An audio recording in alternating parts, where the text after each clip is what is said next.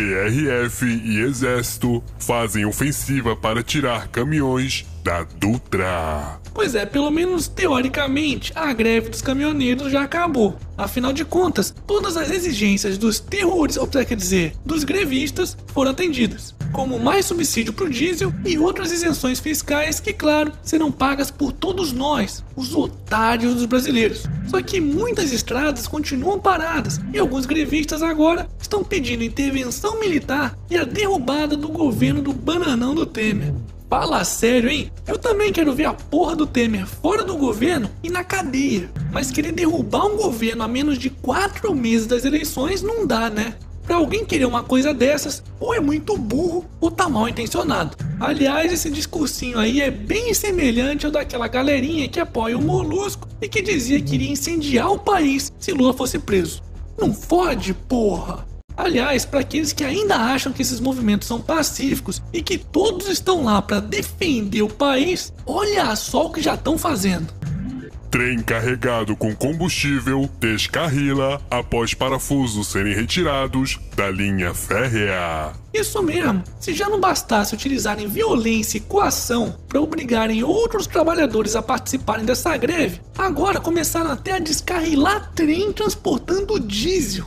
Isso mesmo, um trem descarrilou com 650 mil litros de óleo diesel nessa terça-feira, pois terroristas tiraram os parafusos dos trilhos na cidade de Bauru. Que, para quem não sabe, é uma das poucas cidades que não estavam sendo tão afetadas assim pelas paralisações, justamente porque o transporte lá é feito via ferrovias. E aí, será que essa sabotagem aí também foi obra de algum herói brasileiro lutando por nós, enquanto a gente fica aqui no YouTube só reclamando?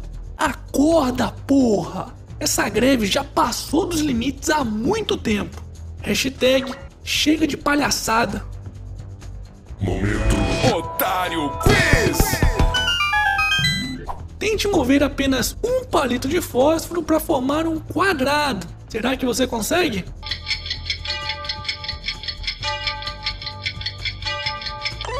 Pode pausar e pensar um pouquinho, pois lá no final do vídeo eu vou revelar a resposta. Lei não permite registro de candidato condenado em segunda instância, diz Carmen Lúcia. É, Lula, pode continuar chorando aí na carceragem da Polícia Federal em Curitiba, pois parece que não será dessa vez que você vai conseguir concorrer à presidência, já que até a presidente do STF, ministra Bento Carneiro, quer dizer, Carmen Lúcia, disse que condenados em segunda instância, como é o caso do encantador de burros aí, não podem registrar a candidatura. Meu! Isso é perseguição contra o nosso presidente inocente que ia ganhar as eleições! Porra! Calma, filha da puta! Pois acredite se quiser, apesar de estar preso e sem poder sair da sua cela, Lula ganhou o direito de continuar com as modomias de segurança particulares, motorista e até assessores. Tá de sacanagem, né? E adivinha quem é que estamos pagando por tudo isso? Exatamente, nós, os otários dos brasileiros. Hashtag somos todos otários. Momento E aí, já comprou seu otarinho? Então faça que nem o André Lucas, que me mandou uma foto do otarinho junto com seu filhão em Minas Gerais. Oh, que legal! O que? Ainda não comprou o seu? Então corre lá na lojinha. Eu vou deixar o vídeo aqui, na descrição do vídeo. Quero receber mais fotos, hein? Gilmar manda soltar mais dois da Lava Jato. Pois é, pelo visto, a greve dos caminhoneiros não afetou em nada o gabinete do Gilmar Mendes, que mandou soltar mais dois bandidos da Lava Jato. Um ex-assessor de administração penitenciária do Rio e um doleiro que estavam desviando dinheiro da alimentação que ia para os presídios. Isso mesmo, os caras estavam roubando até os pãezinhos dos presidiários. Tá de sacanagem, né? Aliás, mais do que ficar por aí pedindo subsídio no diesel, o que vai acabar indo para conta de todos nós brasileiros pagarmos, bem que poderiam fazer uma paralisação dessas para tirar o pai Gilmar do STF, né? Isso sim seria uma coisa que beneficiaria todo o país. Hashtag Gilmar na cadeia.